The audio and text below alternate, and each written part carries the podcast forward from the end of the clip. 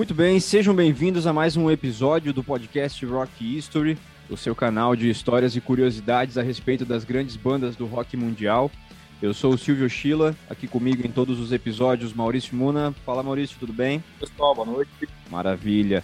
Dando continuidade aí ao nosso, aos nossos episódios do podcast, a gente quer agradecer a audiência dos últimos episódios. Muito feliz em ver os números crescendo aí no, nas plataformas digitais. Então, muito obrigado. Tudo que a gente tem feito é para vocês que nos escutam. Na semana anterior nós iniciamos um, uma série aí com convidados e hoje mais uma vez estamos aí com um convidado super especial, nosso querido amigo Daniel Zanata. Seja bem-vindo ao nosso podcast, Daniel. Opa, tudo certo? Uma honra estar aqui conversando com vocês sobre esses dois assuntos que eu, são um dos meus preferidos, né, cara? Um rock and roll, o outro Beatles. Acho que vai ser bem, bem proveitoso aí nessa conversa. Vai, vai ser uma boa, conversa boa. incrível, cara. E bem-vindo aí, Dani. É bom, bom, deixar, bom deixar claro para nossa audiência que eles vão ouvir muito Dani por aqui, né? É, isso aí. Esse cara é um bitomaníaco declarado aí, né? Então, nada melhor do que alguém assim para trazer informação, né? Com certeza. E mais do que bitomaníaco, né? Fã de rock and roll. Cara que toca guitarra igual o Daniel, não, não tem muitos por aí, não. Pô, aí fica sem jeito, né? Tá, cara. É, Galera, legal, deve ter lido aí o nosso o nome do nosso episódio e já falei também no, no, ao fim do último. A gente vai falar hoje a respeito dos Beatles, os garotos de Liverpool. É, e a gente sempre gosta de, de trazer aí um, um, uma timeline dos acontecimentos. E a gente vai fazer então aí hoje falando a respeito do período Ye, Ye, Ye dos Beatles. O período aí que vai mais ou menos até o quarto disco, quando eles eram uma, um quarteto bonitinho, com o cabelo alinhado, com as músicas bonitas falando de amor. E vamos lá, Dani. A ideia, cara, é a gente ouvir muito mais do que falar. Então, se tu puder começar aí falando a respeito da Não, formação, beleza. toca a ficha para nós. Então, Dani. na verdade, a formação inicial, né, vindo lá da época do Fireman, que é a primeira banda do John Lennon, que aí essa banda era uma banda que eles queriam tocar música, mas eles não sabiam nada, não eram bons instrumentistas e era o pessoal da escola e tal. Aí tinha. Era na época do Skiffle, que era um. Era um estilo musical meio. Tava, tava iniciando, assim, e aí o pessoal usava coisa improvisada, tipo vassoura com uma corda, aquelas tábuas de passar roupa com uma colher, sabe, fazer percussão. Uhum. Então chegou uma época que eles tinham seis violonistas, se eu não me engano, não tinham baixo, não tinham bateria, que foi o grande, o grande a grande dificuldade deles era justamente isso. Aí depois, quando eles começaram já a ter uma formação mais concisa, entrou o Stuart Stucliffe, que era o ele era artista, né? Não era músico, era pintor, pintor talentosíssimo. Eles deram baixo para ele e falaram assim: não, a gente vai te ensinar a tocar, é assim, assim, e ele meio que tocava até. Até no início ele tocava de costas no palco, porque tinha pegou e para as pessoas não verem os erros. Aí, junto com nessa formação, o baterista não era o Ringo ainda, né? Era o Pete Best. Uhum. E acabou que quando eles conseguiram quando eles conseguiram o contrato de gravação ali com a com a Capitol, se não me engano, acho que era a gravadora deles. Na véspera de gravação, assim, eles fizeram algumas reuniões de estúdio, tal, com o George Martin, tá, já já estava na produção e acabou que eles decidiram decidiram em fazer uma substituição do baterista, que era o Pete Best, por um outro baterista que eles conheciam, gostavam muito e achavam que era que tocava bem para o que eles procuravam, né? Porque eles precisavam de um músico que conseguisse manter o andamento. E parece que o Pete Best reza a lenda que ele acelerava um pouco, às vezes atrasava tal. Então, como o Ringo era mais, mais um metrônomo humano, acabaram, e, e já era amigo da banda, acabaram trazendo ele. Lembrando que isso, e, já, é depois isso, gerou... isso já é depois de muito show em Hamburgo, né? Isso Muito, tavam... várias idas e voltas. Hamburgo eles fizeram várias turnês, não foi, não foi só, assim, o pessoal fala que ah, a turnê de Hamburgo que foi que deslanchou eles, mas na verdade foram várias vezes Hamburgo. Eles ficavam nesse eixo de Liverpool Hamburgo. Uhum. Ficaram uns três anos tocando em Hamburgo, foram algumas vezes, foram algumas turnês em Hamburgo, né, Dani? Sim, sim. E é. o do, do foi mais na questão de quando gravar uh, disco mesmo em estúdio, né? No, no ao vivo até o o Best tocava legalzinho, mas quando foi pra estúdio não encaixou pra gravar. Exato. Aí foi, foi isso. Aí eles meio até assim, a forma como eles arquitetaram essa troca foi, foi meio, meio questionável, assim. Eles, eles chegaram pro Brian Epstein, que era o, o empresário deles, e falaram assim, ó, dá notícia pro cara aí que nós estamos trocando e abraço. E foi assim, tipo, ele chamou pra uma reunião e falou assim, ah, o negócio é o seguinte, tu não tá mais na banda e isso aí. E, dizem, é... dizem, dizem, que é o cara mais azarado da história, né? E o Ringo ele já era um, um músico bem conhecido, né? Ali na, na, cena de Liverpool. Dizem que ele era o melhor baterista da região, né? Isso aí foi, Sim. foi trazido o que não era grande mérito, porque eles tinham uma carência enorme de baterista, né? Eu, eu acho o Ringo talentosíssimo, eu acho ele um, um ótimo baterista, apesar das limitações, entre aspas, que, que a crítica diz que ele tem. Eu, eu sou fãzaço, assim, dele. Mas ele tinha, ele já tocava em outras bandas, até nesse eixo de Liverpool e Hamburgo também. Ele também tocava nas bandas que, que iam para Hamburgo fazer essa, essas apresentações, né?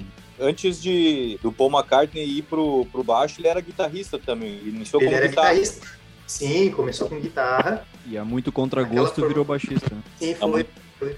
Porque daí quando o Stuart disse que, na verdade, ele queria se dedicar à carreira de artista, artista plástico e não artista musical, aí não tinha baixista e o Paul disse, não, beleza, eu assumo. E aí foi aquela, aquela formação mais concisa, né? Do John Lennon e o George Harrison na guitarra, que o Lennon era o grande poeta e tocava mais ou menos, né? O George Harrison acho que era o único músico mesmo dedicado à formação musical dos quatro e, e o Ringo fazendo a fazendo a, a mesa, né? Fazendo a bateria. Sim. Antes de tu entrar, eu tava comentando com o Maurício sobre algumas coisas que a gente encontra no YouTube, né?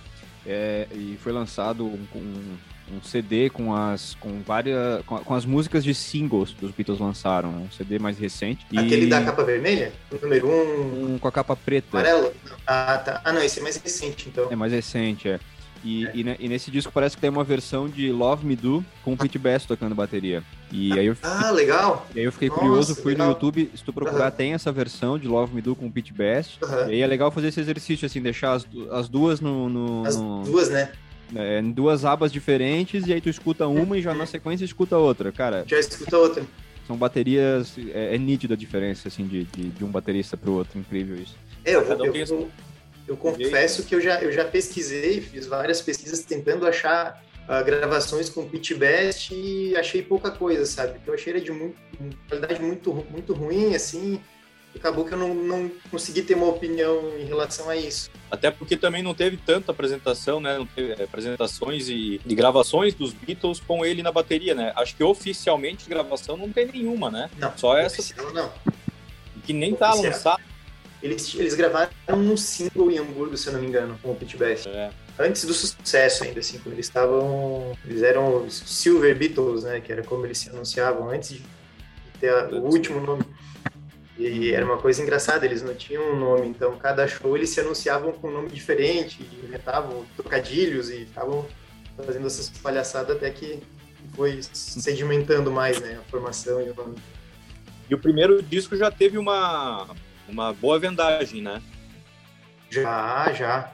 É, muito mérito aí do, do empresário, né, do, do Brian Epstein ele era um ele era um grande era de uma família de empresários e eles tinham é, enfim é, vários comércios e o Brian a grande paixão dele era a música o pai dele comprou uma loja de discos para ele e aí ele começou a administrar essa loja teve muito sucesso ele criou um, um como se fosse uma espécie de algoritmo que não podia faltar nenhum álbum então se as pessoas chegassem e falassem, ah, eu quero tal disco, ele dava um jeito de conseguir, ou deixava o nome da pessoa, encomendava e ele resolvia.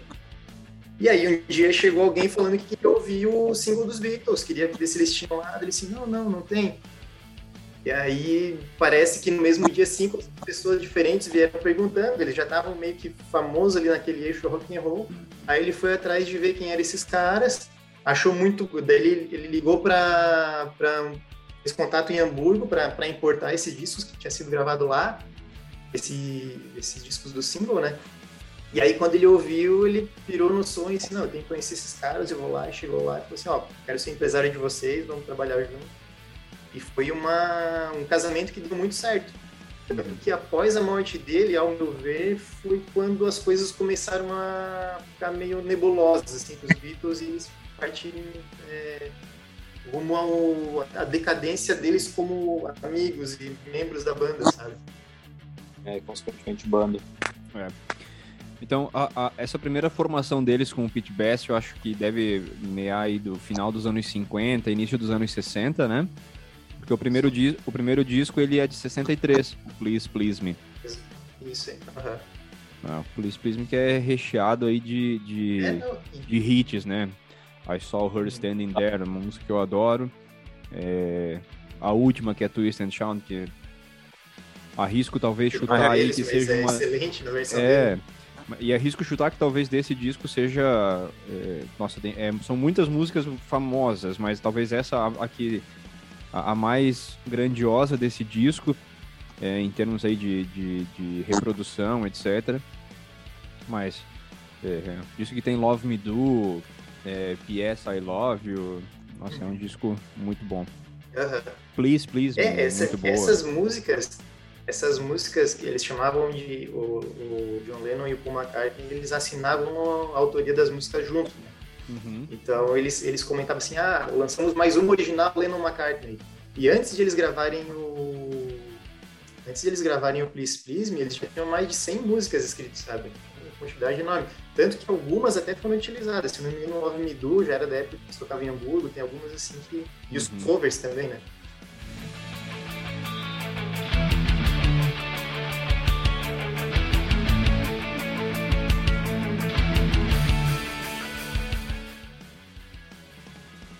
A, a Beatlemania, né, Dani? A Beatlemania já estourou com o primeiro disco ou foi um pouco mais para frente? Já, já foi, na verdade, já estava começando antes do primeiro disco. Eles estavam no, no, nível mais micro, né? Assim, uhum. no eixo ali de, de Liverpool, eles já estavam tendo bastante assédio, uh, justamente pelo pela irreverência que eles tinham nos shows. Eles faziam piada, eles contavam história, mudavam a letra da música, faziam paródias, sabe? Era uma, imagina, era um, um bando de adolescente, né? Tudo Tava lá para se divertir mesmo. Sim. Essa coisa de fazer piada, é, a, a, história que eu acho uma das mais sensacionais de piada é do, do John Lennon fazendo piada com um show em Londres. Né? O pessoal aqui mais da frente bate palma e o pessoal que tá mais em cima sacode as joias. Aí tava a Rainha sim, Elizabeth na sim, época, etc. Tava a Rainha, exato. É. Foi, foi. Massa. Esse, esse show acho que foi na época que eles foram eles receberam aquela condecoração, não foi? Eles foram, viraram... É, eles tiveram... Eles cavaleiros, eu não sei como é que é a, o título que eles receberam. Eu acho que ele era eles receberam é... o título da, da realeza, né? É. Mas eu não, eu não, lembro nem qual foi a época desse, desse título. Eu não sei. É, é, no início da banda, que é na fase do cabelinho igual, e terninho, etc. Mas eu não tenho certeza do, do ano desse, dessa condecoração aí que eles ganharam da. É, também, também não sei, eu sei que é um pouco mais, é um pouco mais para frente, né? Não é, não foi em 63, mas talvez um, dois anos para frente, não muito mais que isso. Uhum. Bem na sequência, então, eles, é, já com a Bitomania, no mesmo ano eles lançaram o If the Beatles, que também é um disco recheado de música boa, né? All My Loving, é, Please Mr. Postman, eu acho uma música, nossa, incrível. Na verdade, de todos os discos deles, teve uma, uma grande aceitação, né? Os discos de, de estúdio autorizados. E também tem muita coisa aí gravada até, até sem autorização da banda, né? Lançada sem autorização Sim. da banda. Uhum. Eles não conseguiram impedir e tudo mais. Uh, o que eu acho mais fantástico de, da, da questão dos Beatles essa introdução de maneiras diferentes de fazer música, né? De trazer instrumentos muito pouco usados, de trazer toda essa questão técnica, várias criações, né?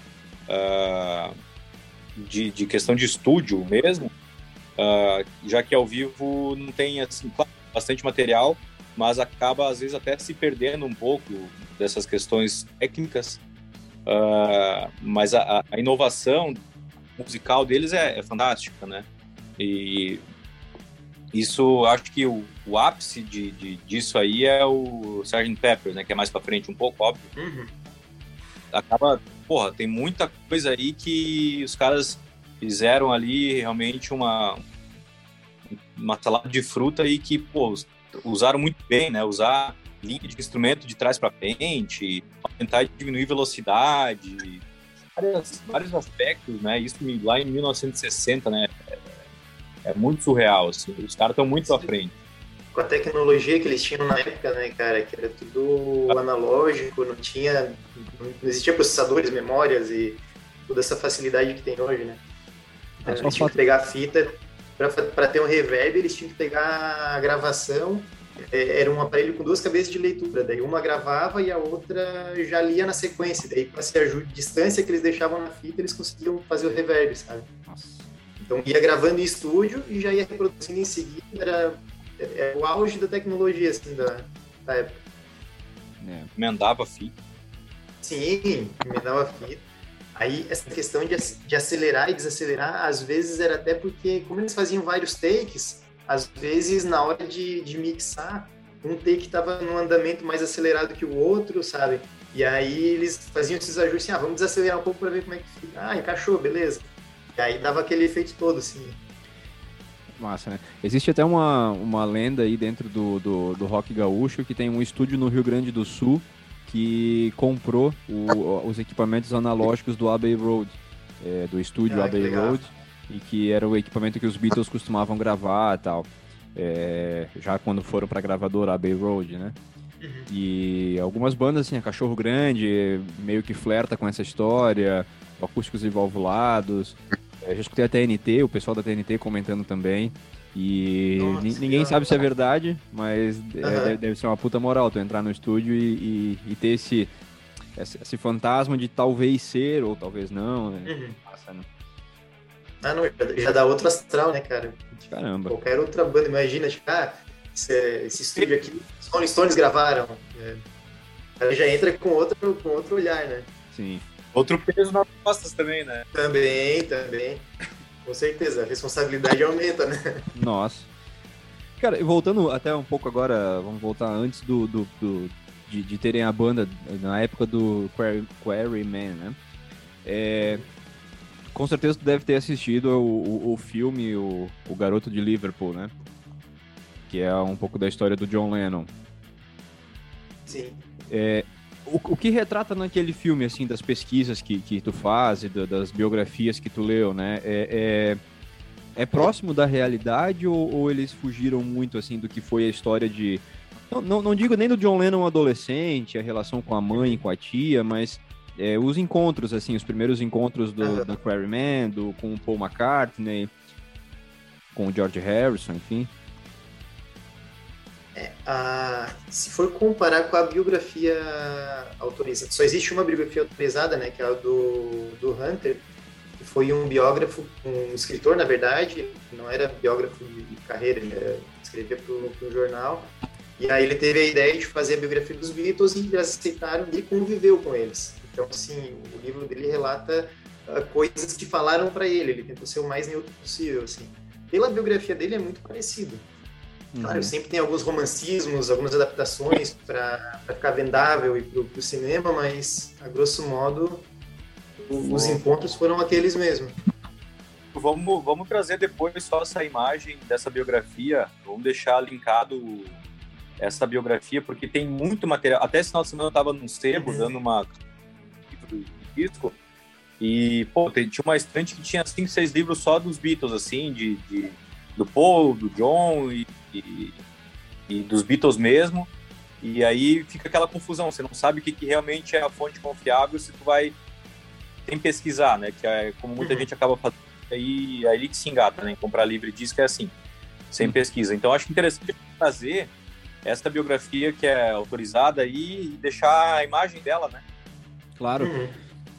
Eu coloco é, tem, na... tem, até no tem até no Kingdom Unlimited. Quem, quem assina, né, o Netflix dos livros, tem consegue é. ler de graça lá.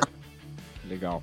Ah, mas depois uh, uh, eu, eu valido aí a imagem com vocês e eu coloco na, na postagem lá no, na página do Instagram. E aí quem quiser conferir e depois pesquisar para comprar, enfim, a gente deixa lá com, com, com a capa para o pessoal se, se nortear.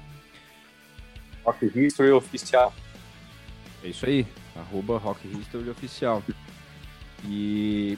Mas é legal, cara, essa, esse filme, eu lembro que quando saiu, é, eu fiz uma coisa muito comum há 10 anos atrás, que era baixar filmes, né? Baixar filme na internet ilegalmente. Então, Eu lembro de, cara, assim, a, a, no momento em que saiu uma versão, eu acho que na época não era nem dublado ainda, já tinha, era uma versão legendada, eu já pesquisei e tal, e baixei, assisti, tava muito ansioso para ver. E, e, sempre fica com essa, eu sempre fico com essa pulga atrás da orelha. É, é, por, é, e aí eu comparo muito com o que fizeram com o filme Somos Tão Jovens do Renato Russo. A grosso modo, a história que eles contaram no filme é aquela, como tu disseste. Tem muito romantismo. E, e, e, eu já li biografias do Renato Russo, eu já vi muito vídeos, muitos vídeos e, e muitas entrevistas, tanto dele quanto dos amigos da época e tudo mais. O Dinho do Capital Inicial é um cara que sempre exagera nas histórias, é até chato ouvir ele falar, mas ele participou, ele era amigo pessoal do Renato Russo, e, e é bem isso, assim, no, o filme acaba romantizando muito. É, mas é legal saber assim que, que tem um ponto, tem os pontos de verdade, assim, né? Basicamente foi aquilo que aconteceu. E os Beatles então eram os reis do Ye, Ye, Ye nessa época, 1963. Do segundo disco eles passam pro A Hard Day's Night, Inclusive, saiu um filme com esse título, né? Saiu um filme com esse título. Uh, na, na verdade, foi meio. Acho que foi até meio junto, né? Cara, no lançamento dia? Eu não tenho, eu não tenho certeza se, se o filme não foi meio junto com o, com o lançamento do, do filme, porque era meio que a trilha sonora, né? É, eu também não tenho essa informação aí. Eu sei que o título do, do, do filme não era para ser esse, acabou sendo por conta disso aí mesmo, né? Uhum. É, não, ó, aqui, ó, via, via Wikipedia aqui, ó. É. A versão britânica do álbum não representa exatamente a trilha sonora do filme, então provavelmente o filme já tinha saído antes. Uhum. Mas é legal, é um disco bonito, é um disco. Já mostra um amadurecimento dos Beatles, né? A, gente começar já com, com a Hard Day's Night, é, If I Fell. É um, é um disco já bem mais maduro do que os dois anteriores, mas ainda com essa temática é, é, desse, desse rock que eles ouviam, assim, puxando do Elvis, né? O Elvis tinha, uhum. especialmente no início, assim, um lance um pouco mais romântico, que muitas bandas de rock acabavam bebendo dessa fonte, inclusive bebem até hoje, né? É, Tell Me Why, Can't Buy Me Love, todas músicas assim que acabam sempre remetendo a essa coisa do, do, do romantismo que, que, que, que norteava as bandas no início, né? Tem uma. Eles fizeram uma meta pesquisa com, com as palavras mais utilizadas pelos Beatles. E aí Legal. até teve um pessoal que, que, lançou, que lançou essa conforme a frequência da, do uso, a, a, fonte era maior, sabe? E aí tem uma página assim, com várias palavras assim. As mais utilizadas eram I, me, you, love, tinha mais algumas outras assim, mas essencialmente era uma banda que falava de amor, sabe? Sim. E não, e não tem como, né? Eu lembro uma das bandas que eu tive, é, a gente tava compondo algumas músicas uma tarde, assim, um início de noite. E eu lembro do baterista chegando para mim, assim, com o meu caderno, que eu tinha entregue para ele, assim, com várias letras para ele dar uma olhada e tal. Aí ele chegou pra mim, porra, velho, tu acha que as músicas têm que falar de amor? Eu falei, cara, é o que eu, normalmente o que eu escuto, então é o que eu componho, né? E, só que na época ele tava numa pilha de ouvir Planet Ramp, Racionais, então ele tinha outra vibe. Né? É, o Love sempre foi uma coisa que norteou as bandas aí iniciantes. Ah, sim, eu acho que é o, eu acho que é o sentimento que mais inspira, né? Tanto pro amor, amor, quanto para as ilusões amorosas. Uhum. É um bom material para escrever, botar para fora. É o que mais é escrito. É, é, que puxa muito de poesia, né? É, se a gente for pegar aí, normalmente esses, esses, esses compositores é, assim mais é, fodões da música, são caras que, que, que se comparam, a gente pode ler sempre como poesia, porque é uma coisa bonita de se ler. Então, o cantado o, com, a, com a, o acorde junto, com a harmonia, complementa.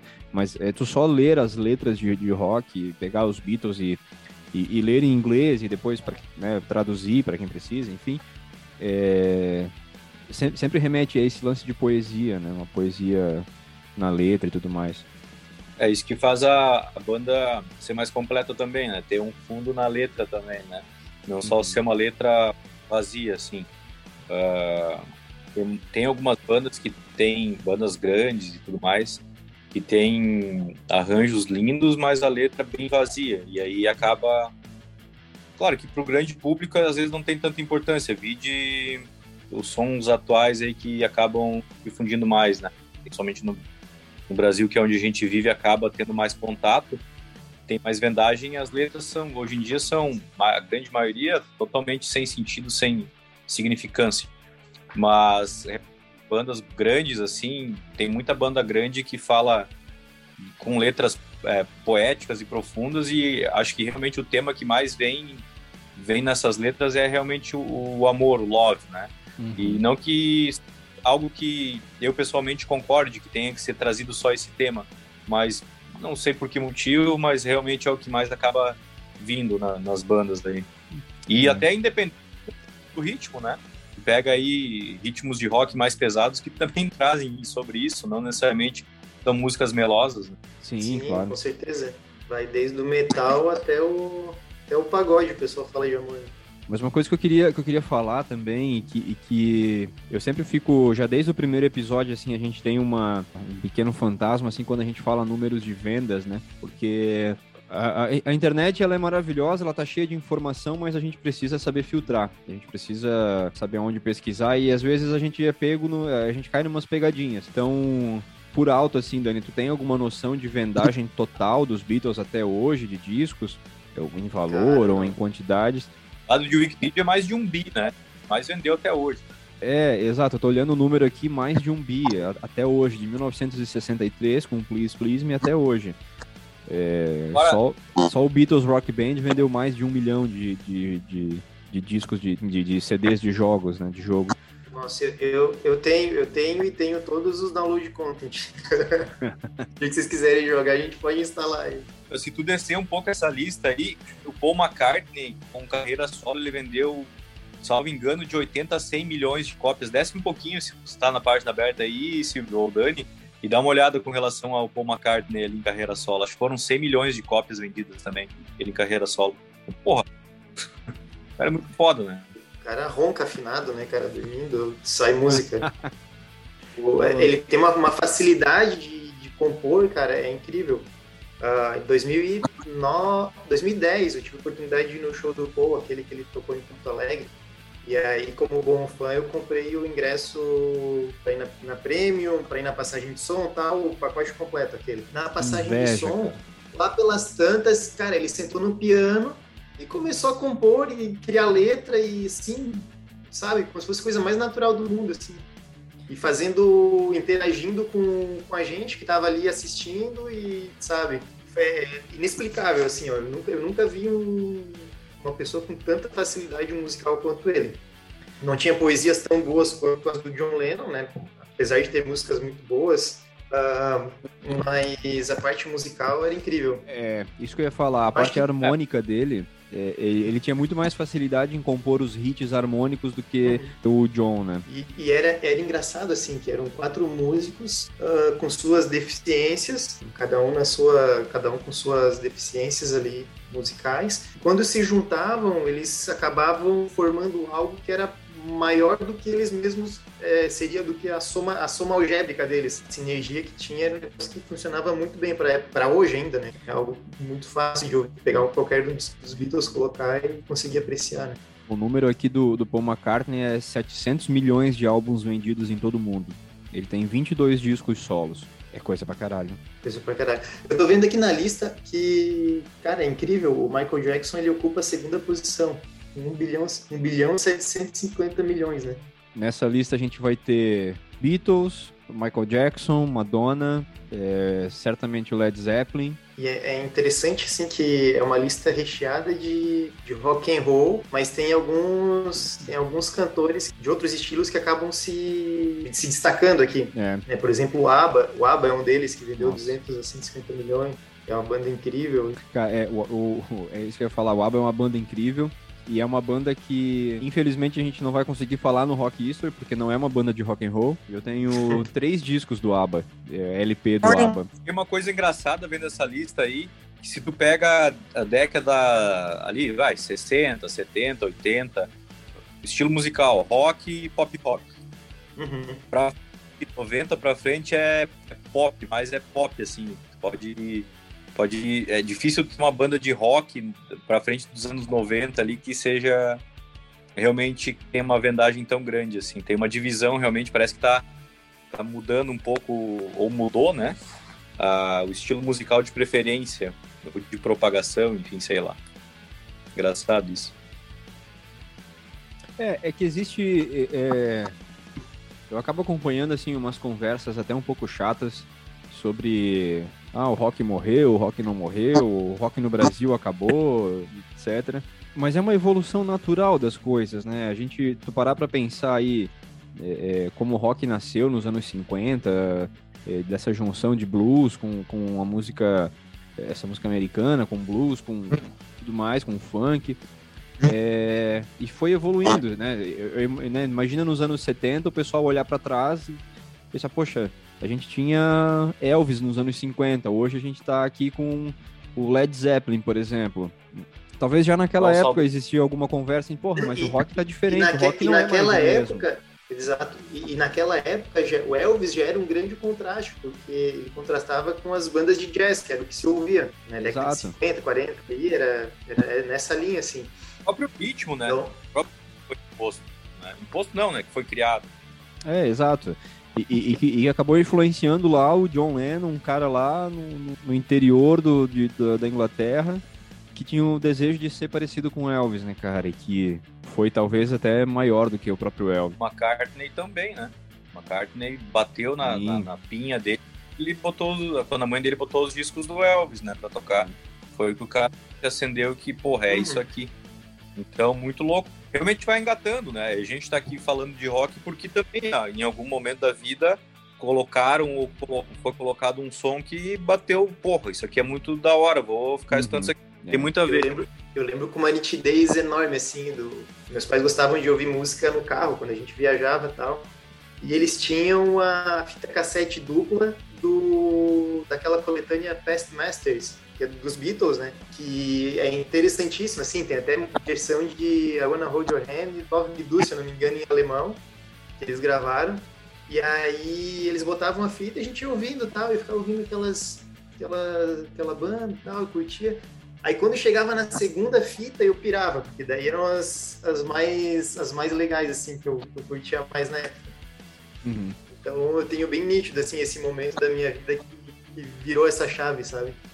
Sorte tua, porque meus pais não escutavam isso aí, cara. Meus pais era meu puta que pariu, é até triste de lembrar, cara. Eu tive que descobrir o rock meio que sozinho assim. Mas sabe que foi uma transição assim, ó. Eu era, eu devia ter ali meus 4, 5 anos quando rolou isso. Aí mais pra frente entrou aquela febre, Leandro Leonardo, as, as músicas populares nacional e sertanejo e tal. E aí eles acabaram indo para esse lado também.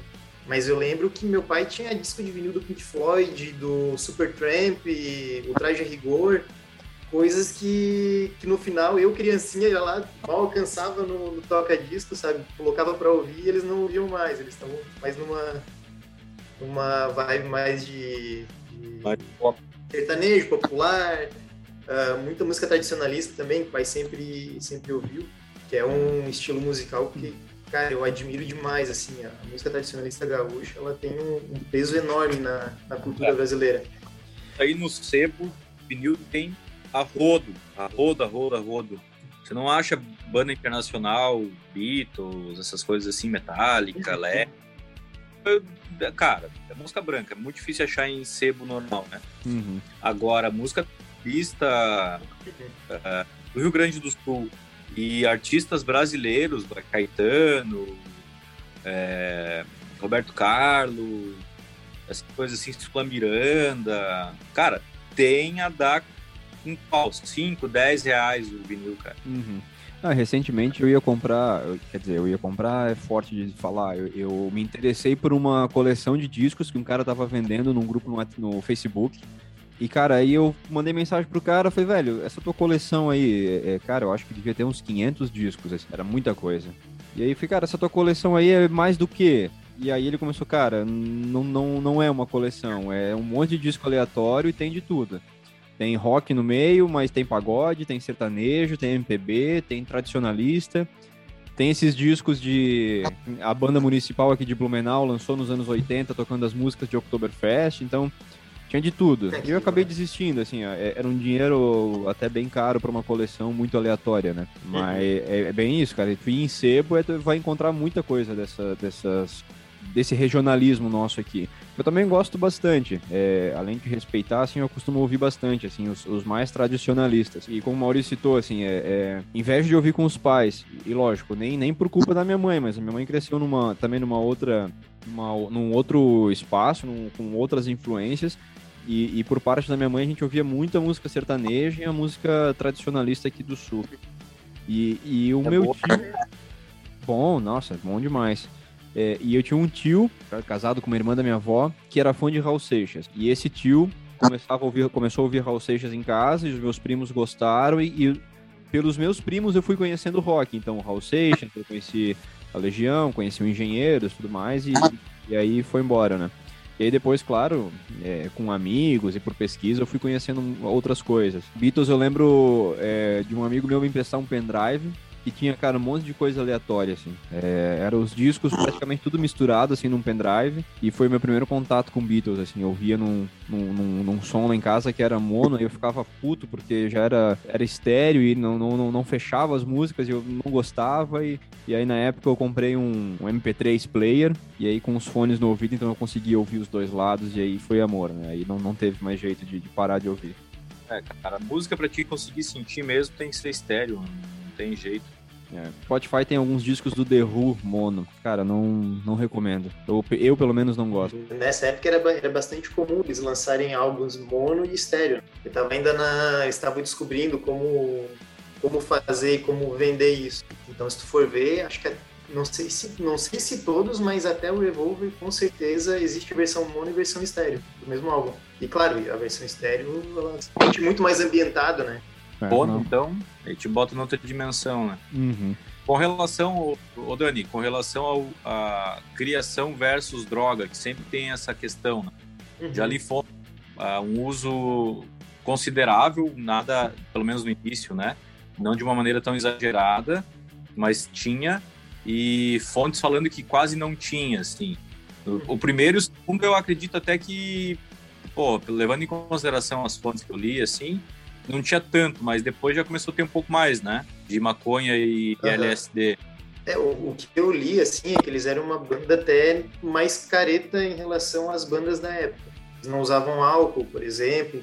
Na época do, das turnês de Hamburgo, eles usavam muito estimulante. Eles usavam aqueles remédio para emagrecer, remédio para não dormir e tal. Então, eles, yeah! eles usavam muito comprimido nessa época.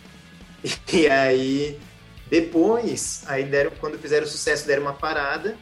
Aí maconha era uma droga que eles utilizavam, mas também não muito.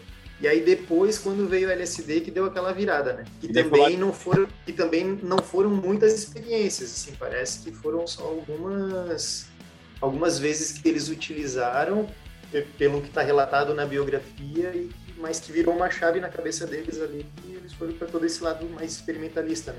Isso já lá mais no revólver, né? Mais pra frente, sim. Legal, cara. E aí a gente tem, pra, pra fechar essa fase Ye, Ye, Ye, a gente tem Beatles for Sale e tem o Help, né? Vocês estão é escutando? Um rabo do outro, né? É, tá com pau também. Então, assim, é igual o cara que acende um cigarro é, no outro. É incrível, não. É incrível que, assim, ó, eles lançavam em média de dois álbuns por ano. É, imagina qual banda tem essa, essa produção musical, né? O Please Please Me e o The Beatles foi em 63, aí o Hard Day's Night e o Beatles for, for Sale foi em 64, e depois em 65 eles fizeram Help e o Rubber Soul também. Sim. Então era média de dois por ano que os, que os caras lançavam, era incrível. Sempre trazendo inovação, né? Não é aquela coisa batida assim, não. Um disco é praticamente igual ao outro. Uhum. Porra, sempre inovação que tu vai ouvindo. Acho que Uh, agora nós três, né, para gravar o episódio, acabou de uma maneira ou outra ouvindo praticamente a discografia inteira novamente. Colocando um atrás do outro, você vai percebendo a, a mudança musical que vai tendo. É, é que, não é uma coisa contrastante de mudar pro, do pagode pro rock, né? Mas vai vendo, percebendo as nuances, né, na, na, crescente dos discos, assim, e até a segurança que a banda vai ganhando, né? Conforme a notoriedade que vai ganhando, vai se permitindo experimentar coisas diferentes e tendo segurança de botar as coisas que às vezes antes ficava se segurando e não botava e tal. Porra, é fantástico isso, né? É. Nossa, com certeza. É, e especialmente esses cinco primeiros discos, é, eles lembram muito o que a gente falou no, no, no primeiro episódio do, do, sobre o Led Zeppelin, é, é, sobre essa passagem muito muito parecida entre os anos, né?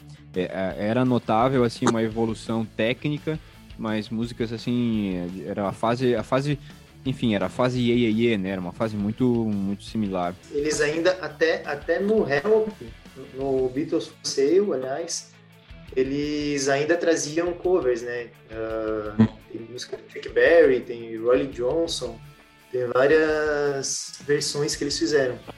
E aí acho que do Help para frente, se não me engano, deixa, até, até vou abrir aqui para conferir, mas do Help, não, Help ainda, ainda tinha uma outra coisa, mas do Rubber Soul para frente era praticamente todas autorais, assim, eles deixaram de lado as, as homenagens que eles faziam.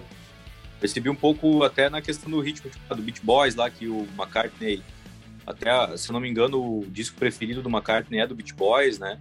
É, traz muito essa questão da sonoridade parecida com bandas que eles, eles tinham como... Uh, como referência, como, né? Principalmente, uhum. né? Depois foi Sim. se afastando, eles ganhando realmente mais essa autonomia musical deles mesmo. É, o, o, o inclusive o, o disco do, do, do, do dos Beach Boys era o Pet Sounds, né? Era um disco que o Paul gostava bastante. É, se eu não me engano, até tem alguma coisa de, de, de, de lançamentos, assim, que era meio... O, o Beach Boys lançavam um e os Beatles lançavam outro, né? É muito bom falar de, de Beatles, assim como de todas as bandas que a gente acaba trazendo aqui. E a gente vai ter uma segunda parte aí dessa conversa. Então, para quem gostou do nosso papo até o momento, prepara que o melhor tá por vir ainda, que com certeza a segunda parte dessa conversa vai ser sobre a fase que nós três mais gostamos dos Beatles. Obrigado por ter nos escutado até aqui. Fique conosco aí no próximo episódio com a segunda parte dos Beatles, com a parte psicodélica dos Beatles. Um abraço e até breve. Valeu, pessoal. Valeu, até.